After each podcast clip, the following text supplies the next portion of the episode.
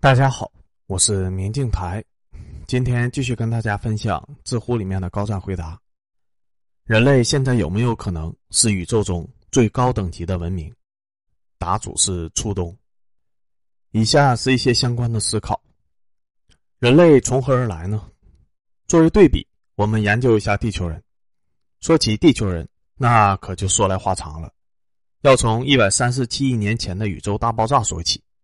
这是目前最有说服力的说法，即便是错的，观测到的一些结论也不会错。如同相对论的出现不能证明经典力学是错的。我们长话短说，爆炸后两亿年左右，银河系形成了。爆炸后四亿年，也就是一百三十三亿年前，第一代恒星开始发光。那时候的氢和氦占总元素的百分之九十九以上，当然这不包括暗物质。和那些没有发现的物质，除此之外几乎没有其他的元素。这个时候是不可能产生生命的。星系里面的恒星是绕着星系中心旋转的。于是，现在有人就根据万有引力计算了一下，发现以星系现有的质量产生的引力不足以束缚恒星，恒星会被旋转甩出去。所以，一定有一些我们没有观测到的物质在制造着引力，是所谓的暗物质。这个暗是指不会发光。也不吸收光，既不反射光，又不折射光，所以目前还没有任何的办法确认它。但它可能正在时刻的穿过我们的身体。我们对于他们来说，就是光对于玻璃一样。五十亿年前，大量的一代、二代的超新星爆炸，创造了不少的各种金属元素。在天文学中，除了氢、氦都是金属，这样就具有了生命形式所需的基本物质。太阳系开始形成。太阳系形成之前是一片星云，星云极其的稀薄，稀薄到比地球上人类造的真空还空。这片星云有大爆炸以来从未被利用过的氢，也有各种恒星爆炸过来的金属物质和残留的氢氦。星云里面各种原子不停的运动着，各方向都有。后来星云冷却收缩，占统治力量的运动决定了太阳系的旋转方向以及各大行星的轨道面。大量的星星在无数的碰撞中分离合并，最终形成了目前的八大行星和其他的小行星以及彗星。小行星带也许是大行星奋斗失败的例子，那里本来应该有一颗大行星。四十六亿年前，地球形成，这时候地球是熔融的状态，没有岩石，只有岩浆，可能有水汽，然后慢慢变凉。四十四点二五年前。一颗叫特伊亚的行星撞上了地球。其实那时候的撞击是家常便饭，灭绝恐龙的那种陨石根本就排不上号。毕竟太阳系刚形成没有多久，找不准自己位置的天体有很多。我们只把最大的那颗叫做特伊亚。这一撞刚有点冷却的地球又化了。特伊亚和火星一样大，大量的物质，地球上的和特伊亚上的混合在一起。一部分被抛入了太空，太空中形成了一部分，永远的飞走了；一部分留了下来，成为了地球的星环，星环聚拢变成了月球。以上是月球形成的假说。为什么说月球是撞出来的呢？其中一个证据就是它的成分和地球是一样的，就像是同卵双胞胎一样。隔壁的火星就不是这样，木星就更不一样了。我们对天体之间的动能和势能的想象力是匮乏的，不用火星那么大，不用撞击，只需要把月球慢慢的放到地上，一松手，月球和地球都热化了，八个月亮才顶一个火星。又过了一亿年，地球终于凉了，形成了岩石。又过了几亿年，于三十八亿年前诞生了生命。最近有一些研究已经提前到了四十亿年。生命出现了，却并非从此繁荣。生命诞生以后，三十多亿年都没有怎么变化，中间历经了数次的大冰期。有时候，整个地球变成了一颗冰球，赤道上也不例外。大海结出了数千米厚的冰层。其中一次大冰期叫新太古代大冰期，也叫休伦冰期，是蓝藻造成的。它制造了氧气，减少了大气中二氧化碳和甲烷这两种温室气体。这就是大气氧化事件，同时氧气对于之前的生物是毒气，不过那个时候全是单细胞生物，也没有啥好灭绝的，也灭不全，除非地球又给整化了。五大冰期，第一次是发生在二十四亿年前至二十一亿年前的休伦冰期，经历了三亿多年的漫长岁月；第二次是发生在八亿多年前到六亿三千五百万年前，叫瓦兰吉尔冰期，持续时间一亿多年。这之后，生物的多样性才开启，也就是后边提到的寒武纪生命大爆发。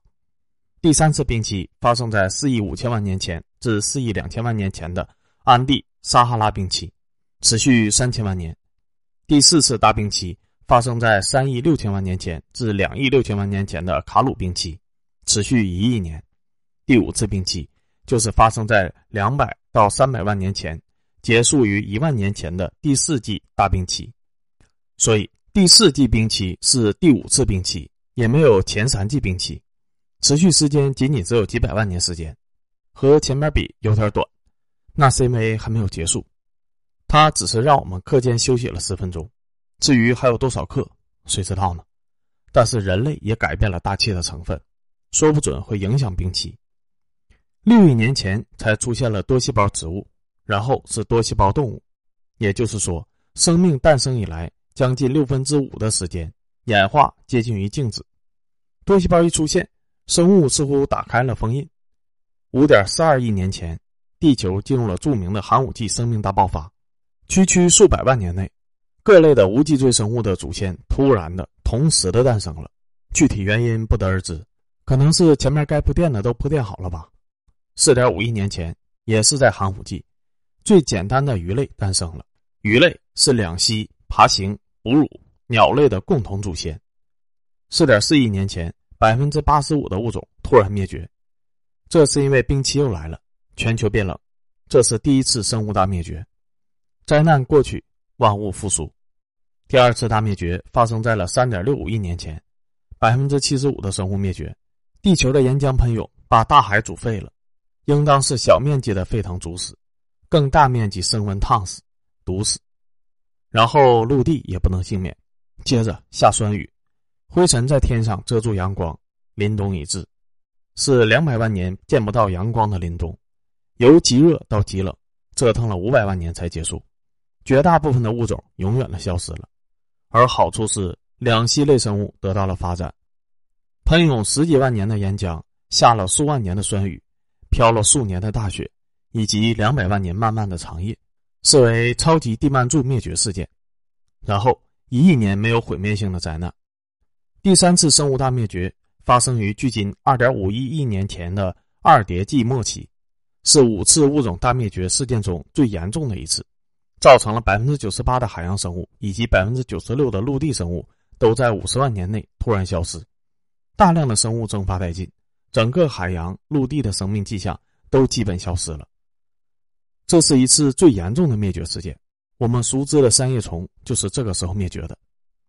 二点三亿年前，恐龙诞生；二点二亿年前，哺乳动物诞生，体型较小。第四次大灭绝，但这次灭绝很好，好在什么地方呢？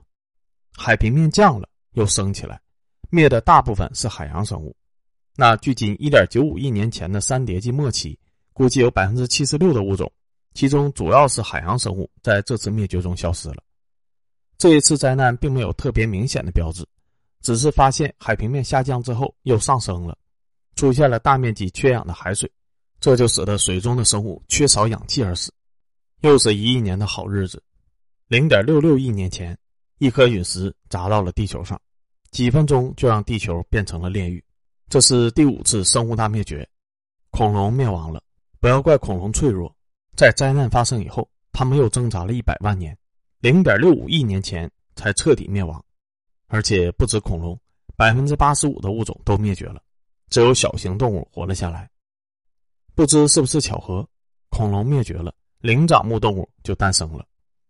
六千万年前，从茂密丛林环境中，哺乳动物进化出来了灵长目动物。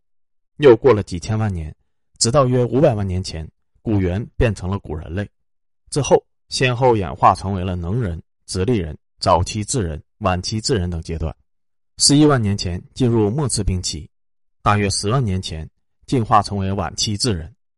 那时候的地球大陆至少生活着这么六种人，应该还有其他未被发现的。有一种说法是十五种，这六种是智人、尼安德特人、海德堡人、丹尼索瓦人、佛罗洛斯人以及马路洞人。我们只是其中的一员，并且我们把自己叫做智人。七万年前，我们这支人类被恶劣的环境折磨的还剩两千人。区区七万年前，只有区区两千人。现在你知道为什么人的差别比狗的差别还小了吗？所以，世人皆平等，人类其实是同一个物种。之所以人类只有一种，也是因为我们的祖先也打压甚至消灭了其他大部分人种。我们的基因中有一部分来自于尼安德特人。原来认为，除了非洲以外的人都有这个基因，都是百分之二左右，东亚高一些。现在有研究报告，非洲人也有，而且是早期尼安德特人的基因。看来是智人从非洲全世界追杀尼安德特人，东亚人本身就是追得最远的。至于不同人种是否有生殖隔离，既然是不同的物种，应该有隔离，但是隔离也是有程度的。马和驴能够生下骡子，因为骡子没有后代，所以生物书上叫有生殖隔离。其实还有一些，看后代性别，有的性别还能生，也有一些后代能活也能生，就是不太正常，容易死。这些都是基因在两个物种之间的交流的桥梁。还有最离谱的，我们身体内的线粒体，据说是我们的老祖宗当年那个大能，他在还是一个真核单细胞生物的时候。就发现了线粒体这个细菌，能够进行有氧呼吸，是一个动力工厂。他觉得不错，于是就收为小弟，关在了自己的细胞里。当然，我们祖宗很厚道，没有亏待他，提供了营养和安全保护。于是，线粒体和真核生物的世世代代共生了。我们的祖宗在还没有牛的时候就已经很牛叉了。线粒体也有自己的 DNA，有自己的基因。对人来讲，线粒体只能通过母体遗传，相对稳定，所以说可以寻找线粒体下娃。更不要说现在的人类搞转基因，这都是跨物种基因交流的方式。然而交流归交流，人类喜欢与自己截然不同的生物，讨厌与自己相似的动物，我们还是把它们全都灭绝了。四五万年前，智人的进化突然加速了，我们学会了雕刻和绘画，甚至有了原始的宗教。一万两千年前，坚持到最后的佛罗洛斯人也被灭绝了。同时灭亡的还有猛犸象。我们这支人类有两千人，最终开枝散叶，绝地反杀，一统地球。一万年前进入了冰期，气候开始变得温暖。此时我们的智力已经进化的超强了。我也不知道为什么他们要进化出这么强。虽然变暖只有一万年。人类却抓住了机会，获得了前所未有的发展。几千年前，气候继续变暖，冰雪融化加快，大禹治水，诺亚方舟，中西方都有洪水的传说。几百年前，科技发展加快；几十年前，科技基本发展到目前的状态；几年前，似乎摸到了智能化的门槛；一秒钟前，我在壁虎马字。厚积薄发，相当的励志。当然。人类智力缺陷还有很多，比如人脑对于画面、视频的编码分析和压缩，以及有效信息的提取是很强的，可以说显卡性能不错。但是硬盘的存储这块还差不少，经常遗忘。浮点运算这块更是拉胯，不借助纸笔，基本上很难口算两位数。从宇宙大爆炸到人类现在，就是这个过程。必须指出，以上极其的笼统，灭绝也不止五次。是大灭绝就是已经有五次了，每一次灭绝对应一次复苏。历史上，大陆、气候，甚至一年的天数、月球的距离、大气的成分，和现在都有巨大的差别。比如大陆，区区一点六五亿年以前，所有的大陆还只是一块，名字叫做盘古大陆。这不是小说中的名字，是学术中的名字。而且，古大陆就像《三国演义》一样，分久必合，合久必分，已经不止一次了。根据评论，有人看到这里确实感觉到了悲哀和绝望，这并不是我的本意。本文没有怎么讨论量子力学，量子力学突破常规的理解，比如测不准原理，其实和你的仪器无关，哪怕你有绝对的误差为零的仪器，也依然测不准，因为它们本身就不准，和仪器无关。粒子的位置与动量不可同时被确定，一个微观的粒子的某些物理量不可能同时具有确定的数值，其中一个量越确定，另一个量的不确定程度也就越大。类似的不确定性关系式也存在于能量和时间、角动量和角度等物理量之间。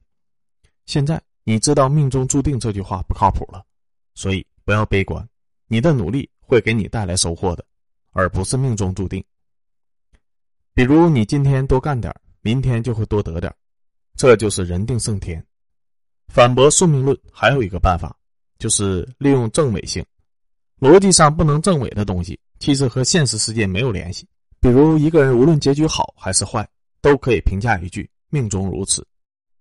命中如此可以证明吗？如果不能证明，那就是命中注定不能证明；如果能证明，那就是命中注定能证明。这东西。从逻辑上就给你闭环了呀，根本就不给你说话的机会。这种逻辑自闭的理论，我一天能想出一百二十一个来。为什么是一百二十一个，而不是一百二十二个，或者是一百二十个呢？因为奥特曼喜欢一百二十一。奥特曼来自于 M 七八星云，而七乘以八等于五十六，五加六等于十一，十一乘以十一等于一百二十一。不信你去找奥特曼问呢。不要告诉我你找不到，找不到是因为他们不想见你。他们只要不想见你，就一定让你见不到。再说，担心多少亿年以后的事情，不正是杞人忧天吗？当然，要是以后的技术真的突破了，也不要后悔生错了时代，因为真到了人类为所欲为的时代，总会有无聊的后代，无聊到复活祖先玩。无限时间加无限无聊的人，想想就刺激。所以，愉快的生活吧。还有部分小伙伴思考人生的意义。这个问题我也考虑过。这么说吧，人类的出现已经是十分逆天和巧合。大自然造人类之前，也许并没有安排一个意义，也许安排了一个意义，但并没有告诉我们。我劝咱们不要刻意的寻找，那是人类的任务，不是一个人的任务。目前的意义就是寻找意义。寻找意义难道不是最有意义的事情吗？当然，寻找意义的时候得先做好手头的事，不然很烦心的。生活也很有趣啊，也许生活就是我们要寻找的那个意义呢。退一步讲，人这么奇怪的东西存于世，本身就是意义，存在即合理，同样存在即意义。悬一点，你的存在符合天道。我为此身，虽只了数十年，但数千余年前我开此志，五百万年前我成此形，两亿余年前我为哺乳，五亿余年前。我为鱼类，三十八亿年前，我是一颗海藻。你善也罢，恶也行，慈也无妨，凶也有你。你砸下陨石，你煮沸海洋，你降下万年酸雨，并布下百万年黑夜。你把大地从南极到北极冻成冰球。对不起，我还活着。科技快速发展，只是最近的两百年的事情。把一亿年压缩成一年，两百年就是一分钟。一个一百三十七岁的糟老头子，从我出生开始追杀了我三十八年。三十八年来，我从来没有时间看看天空。我抱头金窜，抱头鱼窜，抱头鼠窜，我抱头猴窜，我变成了人。后来我只抽空看了一分钟的天空，便悟出了现今的科技。还有比这更燃的事情吗？还有比这更有意义的事情吗？所以人不能悲观，神是看透了，不是活够了。人与神一样，只是还没看透，但也没活够。人类能出现，已经是逆天改命了，再创奇迹亦未可知。再比如，我们造出了硅基生物，就是机器人，但是我们用高超的技术把我们的思维植入，人类就想去哪里去哪里，可以达到与宇宙同寿的地步。如果你更喜欢肉体活着，不要紧，咱们可以双形态活着。机器人到了合适的环境，再造一个身体不就得了吗？更不论任何人都无法否定人类捏恒星如同捏泥丸的时代的存在，那是何等的嚣张！正如评论里面的一句话：“人类是渺小的，人类是伟大的。”